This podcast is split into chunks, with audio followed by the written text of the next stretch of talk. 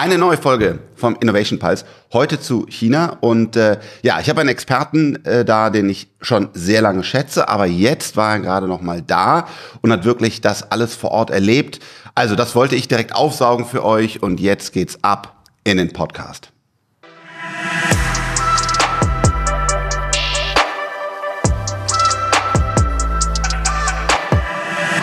Marcel, vor knapp einem Jahr äh, haben wir schon mal gesprochen. Jetzt warst du äh, wieder in China. Vielleicht starten wir noch mal ganz kurz für die, die noch nicht kennen, äh, dass du so ein bisschen Hintergrund äh, gibst, wer du bist und äh, was du machst.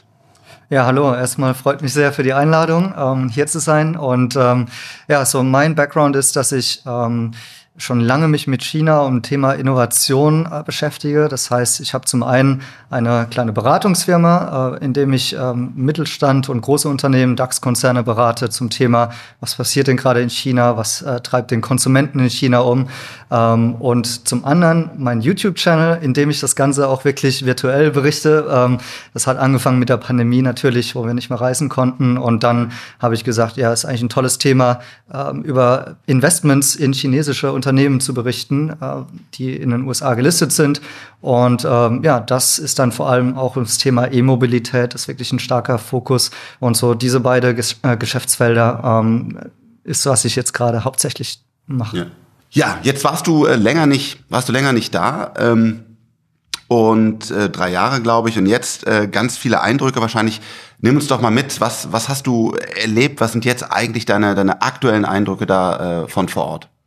Genau, also für mich war es eine extrem besondere Reise, nach drei Jahren wieder in China zu sein. Äh, der Grund dafür war, dass ich während Covid einfach äh, nur schwer einreisen konnte. Und ähm, ja, für mich war es nicht wert, diese Maßnahmen alle äh, mitzunehmen, um einfach nur vor Ort zu sein. Ähm, und äh, das Problem natürlich ist, wenn man nicht vor Ort ist, wenn man China nur durch die Medien wahrnimmt, dann ist es natürlich meistens ein wirklich ein negatives äh, Bild, das man hat. Äh, während wenn ich vor Ort bin, die eigenen Eindrücke mit den eigenen Augen sind dann doch noch mal äh, wirklich ja anders, äh, dass es mehr ja wirklich ein spannenderes äh, Umfeld ist, auch gerade was Innovation angeht. Also China ist nicht stehen geblieben, China ist moderner geworden in der Zeit. Es äußert sich zum Beispiel einfach durch die ganzen Elektroautos auf der Straße. Ähm, China hat sich weiterentwickelt, das heißt, ähm, die, die, die Städte sind merklich gewachsen, wo früher eine Baustelle war, vor drei Jahren ist jetzt heute ein neues Hochhaus, eine neue Shopping Mall.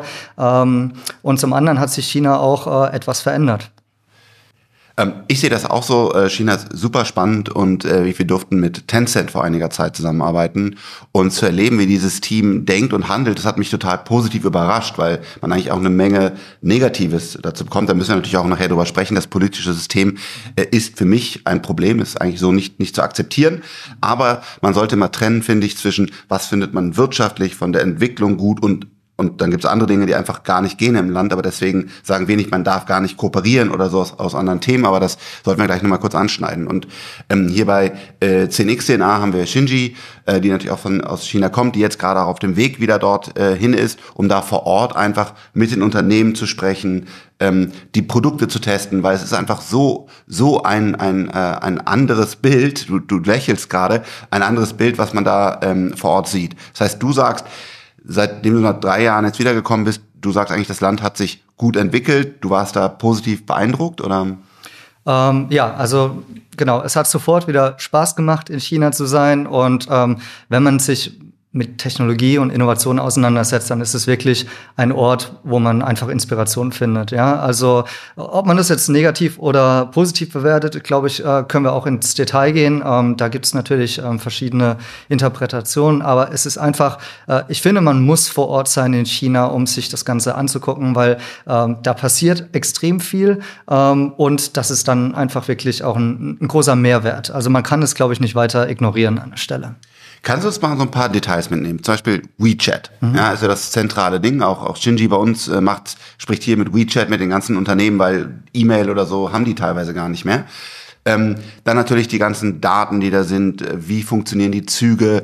Kannst du uns da nochmal so, so drei, vier konkrete Beispiele äh, geben, wie du das vor Ort jetzt erlebt hast? Ähm, ja, ist interessant. Äh, vielleicht kann man das sowohl positiv als auch negativ beleuchten, ja. weil auf der positiven Seite ja, äh, ist WeChat halt äh, diese die super App in China, mit der man seinen kompletten Alltag erledigen kann. Also man kann eigentlich äh, in China den ganzen Tag verbringen, ohne die App zu verlassen. Man kann in WeChat ähm, morgens ein Taxi buchen, um zur Arbeit zu fahren, äh, seinen Kaffee bezahlen oder auch äh, geliefert bekommen mit Luckin Coffee beispielsweise, ähm, weil in, innerhalb der App gibt es dann nochmal Mini-Apps, äh, die quasi wie ein eigener App Store funktionieren. Und das heißt, äh, man hat dann sowohl seine Freundesliste darin und kann chatten und kommunizieren, aber man kann auch verschiedene Services und das sind nicht nur äh, Unternehmensservices, sondern sogar äh, Government Services oder man kann sogar, seine Stromrechnung damit bezahlen. Ja, also das ist so das, dieses Potenzial, was darin steckt und wo wir nichts Vergleichbares eigentlich im Westen haben. Ähm, auf der Negativ. Was jetzt Elon versucht mit X.com, so Richtig. munkelt man, genau. Ja, ja genau. Ja. Ähm, ja, von daher super Beispiel, wie man sich da auch von China inspirieren lassen kann, also was da alles möglich ist und wie es passiert. Jetzt nochmal die Frage, was sich dann übertragen lässt in den Westen, äh, ja. es steht woanders geschrieben. Ähm, aber jetzt auf der negativen Seite beispielsweise, man hat ja auch WeChat Pay. Ja, das heißt, man ähm, kann mit allen, äh, man hat sein eigenes Wallet in der App, man kann damit bezahlen. Äh, das, man braucht eigentlich gar kein Bankkonto mehr. Ähm, aber jetzt als Ausländer war es wiederum auch für mich total schwer, ähm, zurückzukommen nach China und äh, WeChat Pay ähm, zu benutzen, weil man hat dann wirklich sehr viele Hürden. Beispielsweise, man hat einen neuen Reisepass, das war bei mir der ja. Fall, oder eine neue Mobilfunknummer. Und dann muss man alles äh, aktualisieren und das wird Ausländern Deutschland sehr, sehr schwer gemacht, weil da sehr viele Hürden drin sind und Verifizierungsmaßnahmen. Ähm, das heißt, China ist an der Stelle, zum einen zeigt es auf dieses Potenzial, auf der anderen Seite gibt es dann einfach Protektionismus. Äh, ja, Protektionismus und halt auch ähm, vielleicht auch nicht diese Offenheit, äh, die man sich wünschen würde, ähm, als Ausländer beispielsweise. Ähm, es gibt nicht nur WeChat, es gibt auch beispielsweise von Alibaba, Alipay, ähm, hat ähnliche Funktionalitäten. Ähm, da äh, war es sogar das Beispiel, dass während der äh, Auto Shanghai war ich ja vor Ort. Ähm, zu diesem Zeitpunkt haben sie diesen Travel Pass, äh, der eigentlich für Ausländer gemacht ist, dass ja. sie quasi ihre ausländische Bankkarte linken können, um dann mit Alipay zu bezahlen in China. Der wurde äh, eingestellt. Also äh, solche ähm, Negativbeispiele gibt es dann eben auch, trotz all dieser Innovationen und wirklich äh, faszinierenden Services, die es gibt. Jetzt ähm, befasst du dich auch mit, mit Aktien, also mit, mit Anlagen. Was gibt es da für Unternehmen aus China heraus, aus dem Tech-Bereich, ähm, die du dann interessant findest? Ähm, wenn du da mal so drei oder vier kurz Anreiße nennen würdest, was, was begeistert dich da gerade? Was, wenn du es offenlegen magst, ist auch vielleicht in deinem Portfolio, also je nachdem, wie du magst. Ja, gut. Ähm, auf jeden Fall sind chinesische ähm, Aktien natürlich sehr risikobehaftet. Das sieht man natürlich auch in der Kursentwicklung. Also ähnlich wie andere Tech-Aktien ähm, oder auch Kryptos wurden die stark abverkauft. Ähm, im, jetzt, wo die Zinswende ähm, da ist, äh, das heißt, es ist kein einfacher Markt, um zu investieren. Allerdings würde ich behaupten, äh, grundlegend sind die meisten äh, Tech-Aktien so niedrig bewertet aktuell, ähm, dass das Risiko auch schon gewissermaßen eingedämmt ist. Und ich finde, es gibt interessante Bereiche, in denen man da investieren kann. Zum einen natürlich finde ich Nachhaltigkeit, ähm, grüne Energien, äh, das Teil, äh, dieses große Thema finde ich super interessant. Da sprechen wir natürlich über Elektromobilität. Da ist mein Steckenpferd an der Stelle NIO als äh, Unternehmen. Können wir auch gerne noch drauf eingehen. Ähm, Im Bereich künstlicher Intelligenz, äh, was natürlich auch ein ambivalentes Thema ist, finde ich äh, Baidu sehr spannend, ähm, was ja weil es ähm, ist zum einen ein riesiges Unternehmen, das ist eigentlich ein riesiger Konzern, ist ja eigentlich als das Pendant zu Google gewachsen, als Suchmaschine, genau. Ähm, aber die entwickeln sich extrem mehr und mehr zu einem Serviceunternehmen. Und da ist das Interessante, dass sie wirklich Hardcore-Nerds sind eigentlich. Also die haben wirklich super viele Entwickler. Und die waren zum Beispiel einer der ersten, die äh, Modelle zur Verfügung gestellt haben, um auch zum Beispiel ähm, das Covid-Genom äh, zu sequenzieren und so weiter. Also die machen sehr viel unter, ähm, äh, unter under the radar und ähm, publizieren nicht noch so, nicht so viel nach außen, aber haben aus meiner Sicht sehr viele, äh, sehr viel Potenzial. Wie bekommst du da deine Insights? Also weil du sagst ja gerade, die haben dann das gemacht. Also ist das dann vor Ort? Ist das dein Netzwerk, wo du Mitarbeiter kennst? Äh, wie, wie machst du das? Ähm, kommt aufs Unternehmen an, aber ähm, ich bin dann vor Ort eigentlich äh, ja vor allem im Netzwerk. Also das sind wirklich dann äh, mit Professionals, äh, mit äh, ja, Industrieexperten und dann ähm, beispielsweise, wenn es um andere Unternehmen geht, die mehr kundenseitig sind. Also bei Du ist jetzt nicht so sehr ähm, äh, auf dem äh, B2C-Segment, aber wenn man zum Beispiel über NIO spricht, dann unterhält man sich zum Beispiel auch sehr viel mit, mit Kunden vor Ort. Also was sind so die Kundenpräferenzen? Du sprichst Chinesisch, ne? Genau, ja. sprich, sprich Chinesisch und dann machen wir halt auch ähm, äh, mit unserem Unternehmen teilweise Kundenbefragungen, User Insights, ähm, ethnografisches Research und so weiter. Also wir hatten NIO, wir hatten Baidu. Mhm. Noch gibt's noch was? Ähm, ich finde auch äh, sehr viele ähm, sehr kleine Unternehmen, also Small Caps, die ja. natürlich noch risikobehafteter sind. Ähm, hier auch der Hinweis, genau. Weder genau. Marcel noch ich geben hier irgendwelche ähm, ja, Empfehlungen, Aktien zu kaufen. Wenn man Aktien kauft, kann man, wie Marcel gerade gesagt hat, sein Kapital schnell verlieren. Es geht nur darum hier, um zu informieren und äh, das zu diskutieren. Genau. Ähm, bei, bei Small Caps ist interessant, also äh, die haben also bei Unternehmen mit kleiner äh, Marktkapitalisierung, so vielleicht um die 100 Millionen US-Dollar, ähm, da ist teilweise sehr interessant, dass durch diesen Sell-off ähm, die, ähm, die Bewertungen der Unternehmen äh, so gering sind, dass sie teilweise unter ihrem Book Value ähm, bewertet sind oder ähm, mehr ähm, eigentlich Cash-Reserven im Unternehmen haben, als der, der Aktienkurs das widerspiegelt. Und da gibt's aus meiner Sicht äh, interessantes Potenzial, weil, was wir ja auch gesehen haben, ein Grund für die für den Sell-off in den Aktien war ja auch zum Beispiel dieser Tech-Crackdown, ähm, also dass die Regierung neue Regulierungsmaßnahmen eingeführt hat. Und eigentlich könnte diese Regulierung dazu führen, dass äh, diese kleineren Player ähm, Möglichkeiten haben, mehr Marktanteile zu gewinnen, weil beispielsweise die größeren wie Tencent und Alibaba jetzt ein bisschen eingeschränkt wurden in was sie tun können oder nicht. Es gibt da zum Beispiel Cloud-Anbieter, die in, äh, in China Marktanteile äh, ja, an fünfter, dritter, vierter Stelle haben, die wirklich Small Caps sind, die man so gar nicht kennt, ja. ähm, aber mit den ganz Großen konkurrieren. Und das ist, glaube ich, langfristig sehr spannend, weil die sind teilweise profitabel ähm, und äh, wachsen natürlich genauso schnell wie die Großen. Okay. Ähm, ja, das äh, also finden wir auch sehr, wir haben auch einen Small Mid Camp Fund aufgelegt, aber jetzt nicht Fokus China, sondern ja. generell. Das ist generell einfach gerade der, der Sell-off bei diesen Unternehmen, wo man dann sich fragt, ah, überleben die denn überhaupt äh, noch größer? Da dann aber wiederum wirklich reinzugehen und das wirklich zu verstehen, das ganze Unternehmen mit, mit all seinen Parametern ist auch eine Menge, eine Menge Arbeit. Also das, ähm, ja, da interessant, das glaube ich, das kann man bei dir auch kaufen, dieses äh, Research oder was eigentlich, wovon, sozusagen, wenn ich mal fragen darf, wovon lebst du eigentlich? Also was, was ist euer oder dein Geschäftsmodell? Mm, für den YouTube-Channel ist es ganz einfach, kann man uns bei Patreon unterstützen. Das ist eigentlich nur äh, eine äh, ja, monatliche ähm, Bezahlung, also äh, oder monatliche Subscription, äh, bei der man dann in ein Netzwerk kommt von ähm, ja, Investoren, die sich mit dem Thema beschäftigen, mit China und wo wir in einem täglichen Austausch sind und wo ich dann auch ähm, exklusiven Content mache oder auch äh, beispielsweise äh, täglich ähm, ja, neue Insights teile zu verschiedenen Unternehmen. Okay. Ähm, also, Jetzt muss ich dich aber noch zu den zwei großen nämlich fragen, ja. ähm, Tencent und Alibaba. Hast du da auch eine Einschätzung zu und sagst, die sind eigentlich auf einem guten Weg oder, oder die äh, eigentlich werden die gerade bald zerschlagen? Oder also wie, wie ist so dein, dein Meinung zu Tencent und äh, Alibaba? Ähm, Zuallererst würde ich sagen, dass ich finde diese Regulierung eigentlich sehr gesund über die lange äh, über die lange Zeit. Beispielsweise hat sich Tencent und Alibaba, die haben sich so sehr abgeschottet, dass man beispielsweise, wenn man in WeChat ist, also was ja auch Tencent gehört, ähm, keine Links teilen konnte zu einem äh, E-Commerce Store, der bei Alibaba beispielsweise ja. Taobao oder Tmall läuft. Ja, also so stark. Kennen wir ja von Apple auch. Die sind ja auch. Ja, genau. Aber in China war das noch mal wirklich ja. ein äh, ja ziemlich viel härter ja. im Wettbewerb. Also der Wettbewerb ist auch generell härter.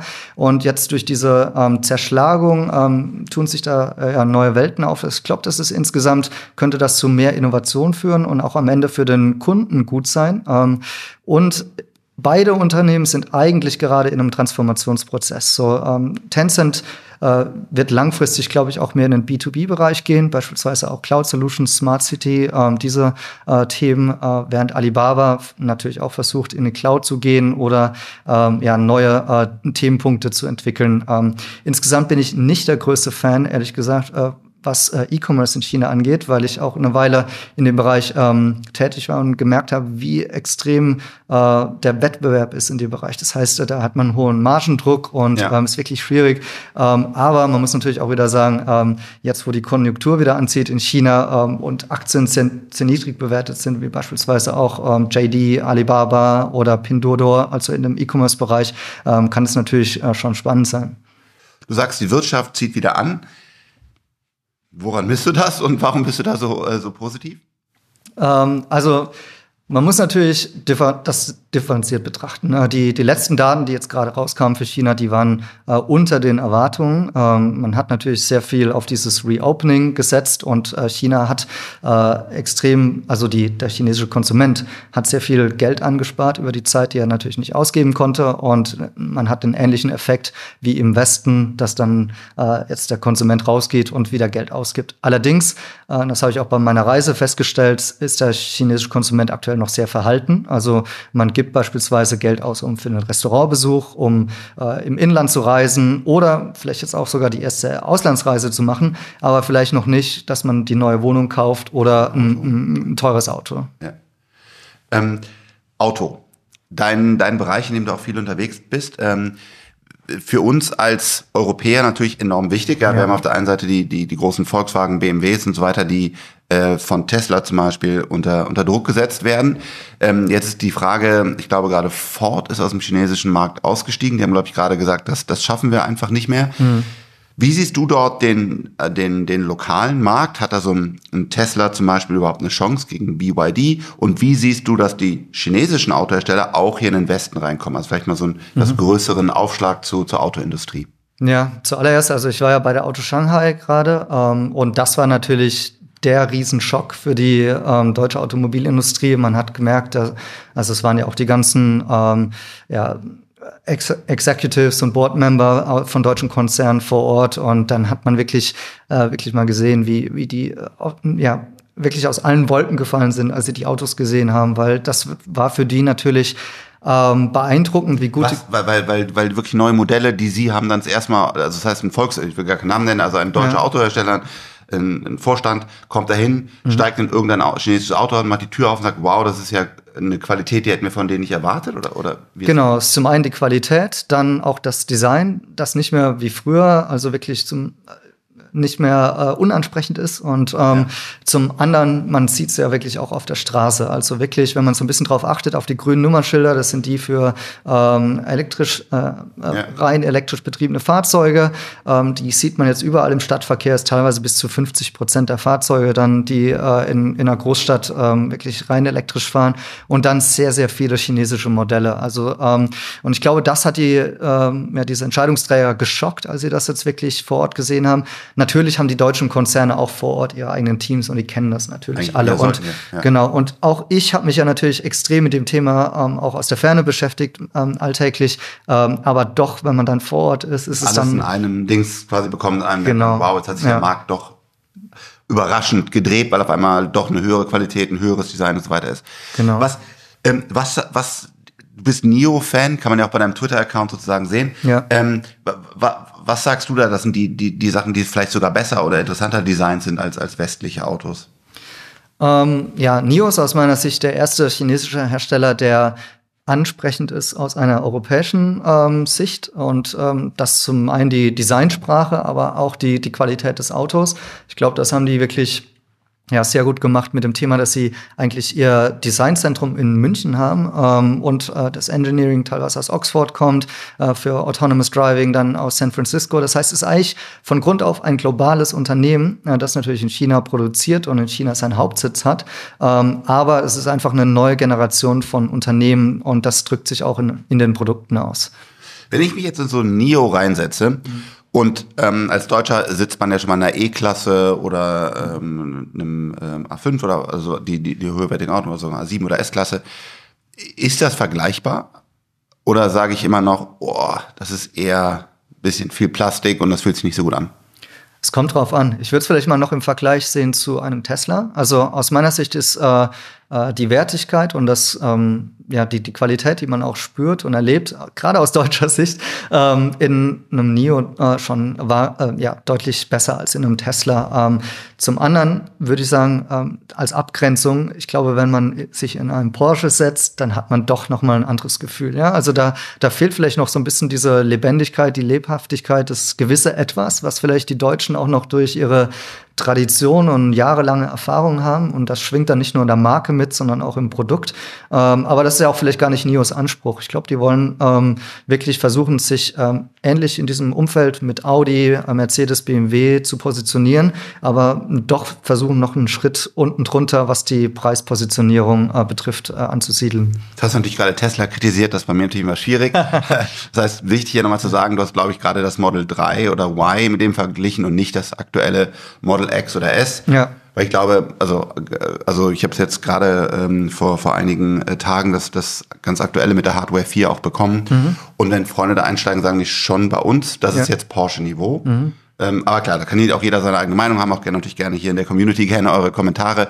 Ähm, genau, und ich glaube, jetzt ja äh, interessant, äh, Tesla bringt das äh, Model 3 wahrscheinlich, auch keine Insider-Informationen, aber wahrscheinlich nochmal neu. Und dann mhm. ist halt mhm. die Frage, wann kommt die Qualität an? Das heißt, heute ist Deutschland noch führend mit, mit, mit Porsche zum Beispiel. Und jetzt aber die Frage halt noch, wie lange wie lang können die das Ganze ähm, ja, diese Führerschaft behalten und, und wann mhm. kommen zum Beispiel die, die Chinesen auch ran? Vielleicht, ja? vielleicht an der Stelle, also ich bin ja auch Tesla-Aktionär, um ja. das auch öffentlich zu machen hier und es ist auch tatsächlich meine größte Position im, im Portfolio. Von daher, ich sehe das auch gar nicht als, äh, ähm, ja, als konträr gegenüber NIO. Ich glaube, die ergänzen sich beide ganz gut und sind, ähm, äh, und das wird auch in den letzten Wochen und Monaten klar, die sind wirklich unterschiedlich positioniert. Ich denke, ähm, Tesla. Bei NIO, vielleicht kannst du mal diesen ja. Community-Ansatz erklären. Das ist ja, ja total verrückt. Genau, NIO hat ja die, die, Herausforderung, dass sie eigentlich eine chinesische Marke sind, eine, ein Startup, ein Neubrand, kennt kein Mensch. Ähm, und die wollen sich positionieren in diesem Premium-to-Luxury-Markt äh, und äh, dann eigentlich gegen die Deutschen konkurrieren. Äh, wie macht NIO das? Äh, zum einen, äh, dass sie halt wirklich auch stark investieren in, in ein eigenes Ökosystem, äh, das zum Beispiel NIO Live umfasst. Da ähm, ist Thema E-Commerce, Lifestyle-Produkte, aber auch Services und NIO Houses beispielsweise. Das sind so neuartige Autohäuser, bei denen man hingeht, um beispielsweise ja, einen Kaffee zu trinken. Aber das ist so der erste Touchpoint, den man mit der Marke hat. Das ist dann meistens wirklich im Stadtzentrum. Beispielsweise in Berlin gibt es dann auch schon am Breitscheidplatz.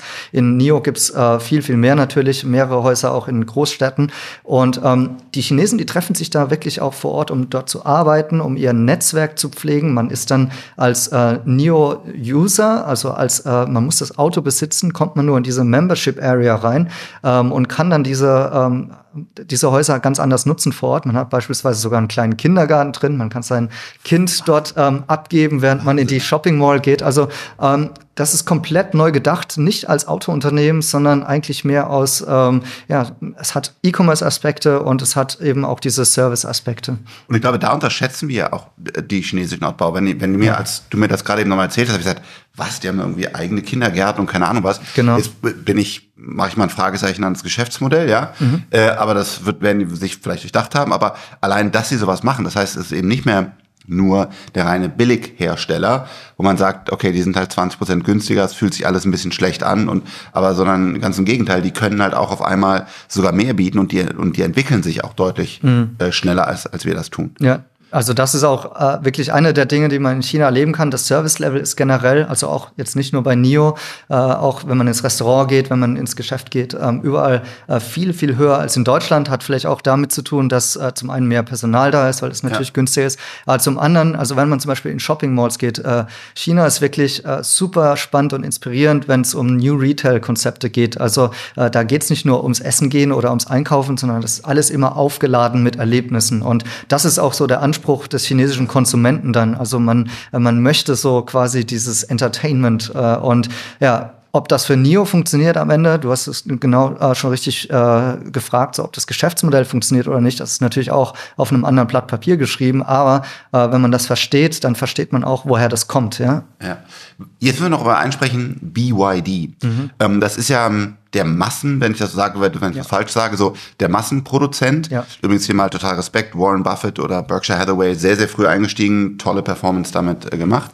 Ähm, so, aber jetzt meine, meine Frage ist BYD wir nehmen die nicht als Innovator wahr, sondern mhm. die, die, die skalieren halt und jetzt kommen ja auch die ersten BYDs äh, nach äh, Deutschland. Ja. Und für mich jetzt war das immer so eine schlimme Kirmes. Also ich steigte ein, du hast ja. 5000 Buttons, alles blinkt ja. und total schrecklich. Ja. ja. Ähm, aber meine persönliche Einschätzung, wie, mhm. wie siehst du äh, BYD? Ähm, ich teile die Einschätzung. Also ich bin kein großer Fan von BYD. Ähm, natürlich, äh, wenn man früh investiert hat, ist es eine super Geschichte. Ähm, und äh, man muss natürlich auch wirklich ja, mit Respekt sagen, die haben sehr, sehr viel ähm, erreicht und äh, sind ja wirklich, ähm, ja, die Verkaufszahlen sind einfach nur toll. Also das kann man gar nicht anders sagen. Ähm, was das Auto und die Qualität angeht, ist es für mich so mehr das alte China und es ist auch äh, als äh, ist für mich kein richtiges Tech-Unternehmen im Sinne von, dass sie beispielsweise an FSD arbeiten würden oder wie beispielsweise äh, NIO auch so ein bisschen Ökosystemgedanken hätte. Das ist eigentlich überhaupt nicht der Fall. NIO, ähm, BYD ist wirklich Produktion, äh, Produktion äh, Vertical Integration. Ähm, die arbeiten an ganz vielen Sachen wie ihre eigenen Chips herstellen, ähm,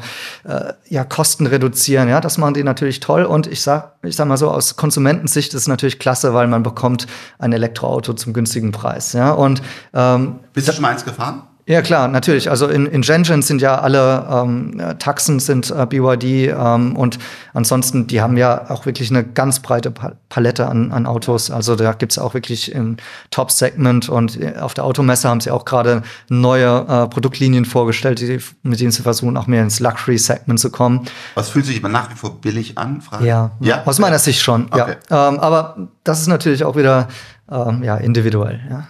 ja. Ähm, wenn man jetzt sieht, bei uns ja der, der Blick oftmals so China ähm, kompletter Kontrollstaat war, also was mhm. ja auch stimmt, da gibt es eine Menge meiner Meinung nach äh, wirklich zu, zu kritisieren, ja. aber ähm, was sind da jetzt nochmal vielleicht auch deine Eindrücke von den, von den Menschen gesehen in das politische System? Hast du da auf deiner Reise nochmal was, was Aktuelles mitgenommen? Ähm, na, was natürlich schon spannend war aktuell, ist ähm, mit den Leuten zu diskutieren, wie fühlen sie sich jetzt nach äh, ja, drei Jahre Pandemie. Teilweise waren die Menschen natürlich auch betroffen von den Lockdowns, beispielsweise vor Ort in, in Shanghai. Aber es gibt natürlich auch viele Menschen, die sagen, sie haben überhaupt nichts äh, erlebt in der Zeit. In äh, beispielsweise ähm, Shenzhen äh, war weitestgehend äh, ohne Einschränkungen, ähm, was natürlich oftmals der Fall war, war natürlich das ganze Thema, dass sie immer getestet werden mussten. Ähm, aber ähm, innerhalb von China gab es auch schon einige ähm, Bereiche, wo, wo man sehr äh, frei sich noch bewegen konnte. Ähm, aber generell, daher, daher kommt auch so diese Zurückhaltung, glaube ich, beim Konsumenten, man, weil das alles so ähm, schnell passiert ist. Also es war schnell da und ja. auch sch schnell wieder weg, ja, diese Einschränkungen. Ähm, daher, glaube ich, kommt auch äh, diese Zurückhaltung ähm, und Veränderung hinsichtlich, dass äh, viele Menschen jetzt andere Prioritäten setzen. Beispielsweise man sieht, dass Menschen äh, in kleinere Städte ziehen, äh, mehr aufs Land auch. Ähm, ja. Es gibt auch äh, mehr den Drang hin, in die Natur zu gehen. Es gibt äh, einen Drang hin zu Nachhaltigkeit, die Themen, die ja früher gar nicht so wichtig waren in China. Ähm, mehr auch Priorisierung auf beispielsweise das Kind, was ja auch ein anderes Pro äh, wirklich ein Problem ist in, mit der demografischen Entwicklung. Aber man sieht jetzt überall so kleine Kindergärten aufpoppen und äh, ja, also da gibt es viel Veränderungen. Da, da von der ähm, von der Politik die, äh, da hat die sich auch ein, also eingebracht äh, mhm. in die in die Planung von Kindern und so weiter. Vielleicht kannst genau. du da auch nochmal sagen, was war da früher, sozusagen, was die, die Politik gemacht, was macht die Politik heute? Na, früher gab es natürlich die Ein-Kind-Politik ähm, und die natürlich jetzt beigetragen hat, mindestens, äh, wenn nicht sogar verursacht hat, dass China ein demografisches Problem hat. Das heißt, die, Be die Bevölkerung wird äh, schrumpfen und das war natürlich stark reglementiert, aber die gibt es ja ähm, seit einiger Zeit äh, jetzt auch nicht mehr. Ähm, Teil dieser, dieser neuen Regulierungswut, wenn man das so beschreiben kann, aus China war ja eigentlich auch ähm, damit begründet, dass man sagt, die äh, Bevölkerung hat eigentlich zu viel Druck aktuell und zu viel ähm, finanzielle ähm, Probleme, um beispielsweise sich auch äh, ja, Kinder leisten zu können. Äh, beispielsweise wurde ja damit auch der, der dieser Crackdown für ähm, äh, Tech-Education-Unternehmen äh, begründet. Ähm, beispielsweise wurden damit diese Limitierungen eingeführt für Videospiele oder TikTok, ja. also wie viel Zeit man darauf verwenden kann.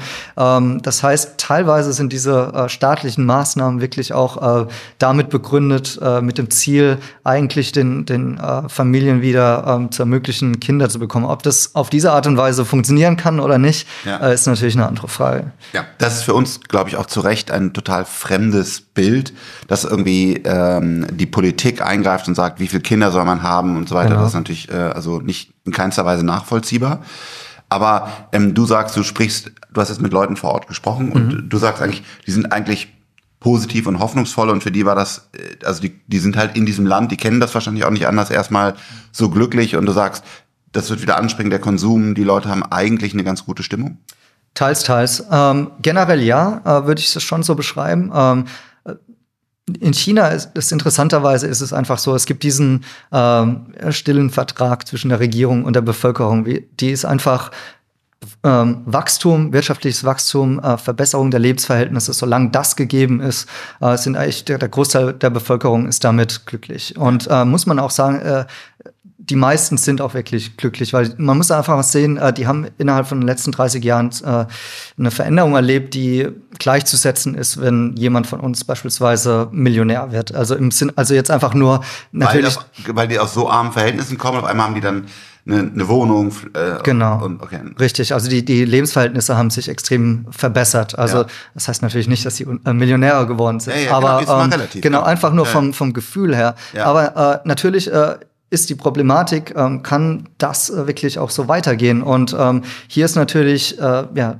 das Thema wie äh, das Verhältnis zur Regierung dann aktuell ist mit den Menschen. Und viele ähm, sind jetzt aktuell in der Lage, dass sie das so ein bisschen hinterfragen und so ähm, jetzt erstmal zurückschalten. Auf der anderen Seite, diese, dieses positive Element gibt es nach wie vor. Also es geht ja auch zum Beispiel um das äh, Verhältnis zu den USA. Sehr viele, ähm, also, äh, sehr viele Menschen, mit denen ich gesprochen habe, sind da wirklich äh, sehr stark der Meinung, ja, es uns, interessiert uns eigentlich gar nicht, was Amerika macht jetzt mit äh, Chip-Sanktionen oder uns einzuschränken. Wir sind China China, wir sind jetzt so stark geworden ähm, und wir schaffen das schon alleine. So, also ist auch eine, eine gewisse äh, neue, ähm, ja, so ein Selbstbewusstsein da. Vielleicht das noch als, als äh, letztes Thema Chips. USA hat gesehen, ähm, China äh, läuft ja noch nicht weg, aber äh, entwickelt sich sehr schnell im Bereich künstliche ähm, Intelligenz. Und das Futter dazu sind äh, High-Performance-Chips, zum Beispiel, ich nur ein Beispiel nennen von Nvidia, aber gibt sicherlich ganz viele andere. Und man braucht auf der anderen Seite auch noch ein Ecosystem aus Europa. Äh, glücklicherweise für uns sozusagen, ASML und so weiter, da will ich gar nicht reingehen. Aber jetzt, jetzt hat USA gesagt, pass auf, wir liefern nach China nur noch Chips, die genau eine Generation darunter sind, damit wir eben nicht in, in denen quasi letzten Chips geben und die Software drauf laufen lassen. Wie schätzt du das ein? Was ist die chinesische Reaktion darauf? Ja, aus meiner Sicht ist das eigentlich ein strategischer Fehler, ähm, dass diese Sanktionen eingeführt wurden, weil was ich sehe, was jetzt aktuell passiert, ist, dass die Chinesen natürlich sehr stark daran arbeiten, ähm, diesen Vorsprung aufzuholen und mehr investieren und eigentlich versuchen, autark zu werden. Ähm, das sieht man in allen Bereichen, dass die chinesischen Unternehmen jetzt äh, eigentlich äh, anfangen, eigene Investitionen voranzutreiben. Natürlich ist die Frage, können sie das und äh, wann ist der Zeitpunkt, an dem aufgeholt wird. Ähm, aber die Gefährlichkeit ist eigentlich dann, dass wenn das dann erreicht werden sollte, ähm, dann hat der Westen natürlich auch überhaupt keinen Hebel mehr oder keinen Zugriff mehr. Und äh, eigentlich hätte man hier, also es gibt ja auch Hersteller wie äh, Qualcomm und so weiter, die wirklich extrem viel Umsatz machen in China. Ja, ähm, ja das ist dann in der Zukunft fraglich, wie das weitergehen kann. Ja? Und hier hat man vielleicht auch wieder eine, eine Industrie an China langfristig abgegeben, ähm, wo ich dann nicht glaube, dass sich die künstliche Intelligenz, die Entwicklung, die ist da in China vor Ort, äh, dadurch ähm, wirklich bremsen lässt. Meine Meinung ist auch, ähm, also das ist nicht gut, auch beim 10xNA Research, wir sagen, das ist, glaube ich, ein falscher Weg, aber es ist natürlich sehr, sehr große Politik, die ja, hier gespielt wird. Klar. Immer dieses, äh, dieses Regulieren, zu sagen, ähm, ja, das geht nicht. Mein Herz blutet natürlich, weil ich weiß, dass Siemens damals die, ja. die mobile Infrastruktur in, in China aufgebaut hat, also mhm. die erste äh, mobile Funkgeneration. Jetzt heute ähm, laufen wir hier zum großen Teil auf chinesischer Technologie, also jetzt im, nicht im Chip-Bereich, sondern im, im, im Funkbereich. Ähm, und da muss ich einfach sagen, da hätte Europa deutlich mehr Gas geben müssen, aufwachen müssen. So, und ich glaube jetzt ähm, von, von dieser politische Weg zu sagen, hey, wir liefern denen das nicht, ist, glaube ich, hat wirklich kurze Beine, das ist einfach nicht, nicht clever, äh, sondern wir müssen weiterhin offen äh, Innovation voranbringen, eine globale Weltwirtschaft haben und immer das nehmen, was am besten ist. Und da muss halt USA und Europa versuchen, äh, hier sich am besten, am besten zu bewegen. Ja, ich glaube, Europa ist wirklich hier gefragt, ähm, ja, als äh, zwischen den verschiedenen Zeiten äh, seinen eigenen Weg zu finden. Ich glaube, ähm, Europa kann da wirklich auch sehr viel bieten. Ähm, und ja, wir sehen ja gerade auch in der Politik beispielsweise Macron, der seine China-Reise gerade gemacht hat und dann auch mit einem Statement äh, rausgekommen ist, das vielleicht äh, so gar nicht gewünscht war in der Öffentlichkeit. Ähm, äh, aber man sieht damit, dass man noch mit sich ringt. Ja, was ist denn die eigentliche Antwort aus einem europäischen Umfeld? Marcel, wie immer, ein Highlight mit dir darüber zu sprechen. Schön, dass du nochmal da vor Ort warst und uns äh, direkt berichten könntest. Äh, man kann dir folgen auf Twitter, auf YouTube und so weiter. Wir werden das auch unten nochmal äh, verlinken. Mhm. Äh, da gibt es kostenfreien Content und auch Patreon, wo man dich dann unterstützen kann. Äh, du machst ja auch mit deiner Lebensgefährtin zusammen da den, den Research und äh, ich würde einfach sagen, vielen, vielen Dank für deinen Besuch. Besten Dank, vielen Dank.